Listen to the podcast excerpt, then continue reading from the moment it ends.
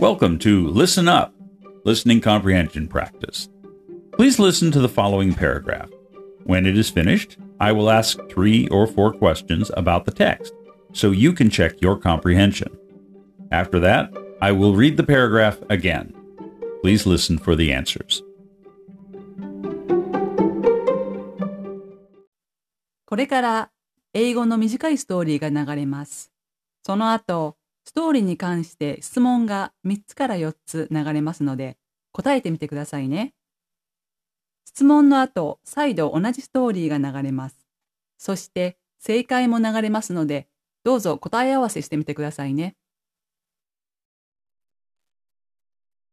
Samantha attended a marketing seminar last week.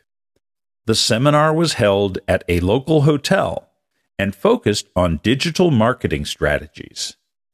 She learned about social media advertising, email marketing, and search engine optimization during the event. Samantha found the seminar informative and hopes to apply the knowledge she gained to her job.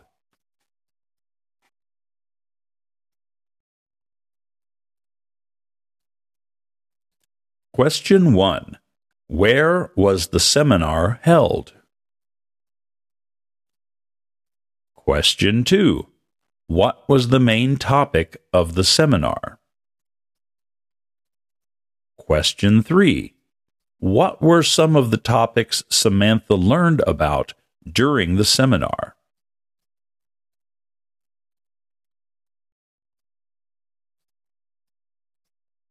Samantha attended a marketing seminar last week.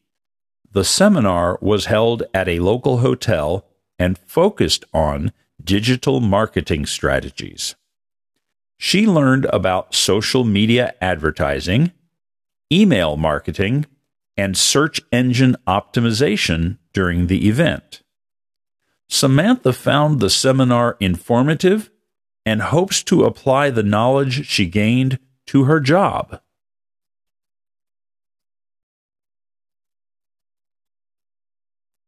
Question 1.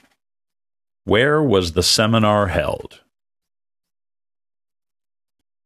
It was held at a local hotel. Question 2. What was the main topic of the seminar? The main topic was digital marketing strategies. Question 3. What were some of the topics Samantha learned about during the seminar? She learned about social media advertising, email marketing, and search engine optimization.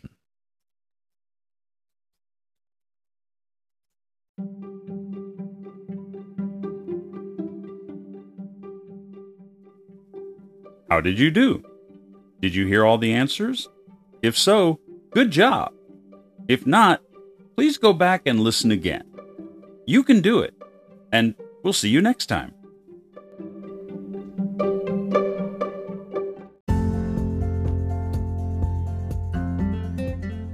この番組に対するご感想やお問い合わせは番組の詳細欄にある E メールアドレス mbernhard.mbmbenglish.com にお願いいたします。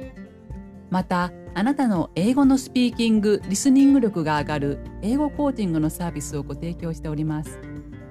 ご興味のある方は、アメブロにバーンハード美穂子の名前でブログを投稿していますので、そちらをご覧いただければと思います。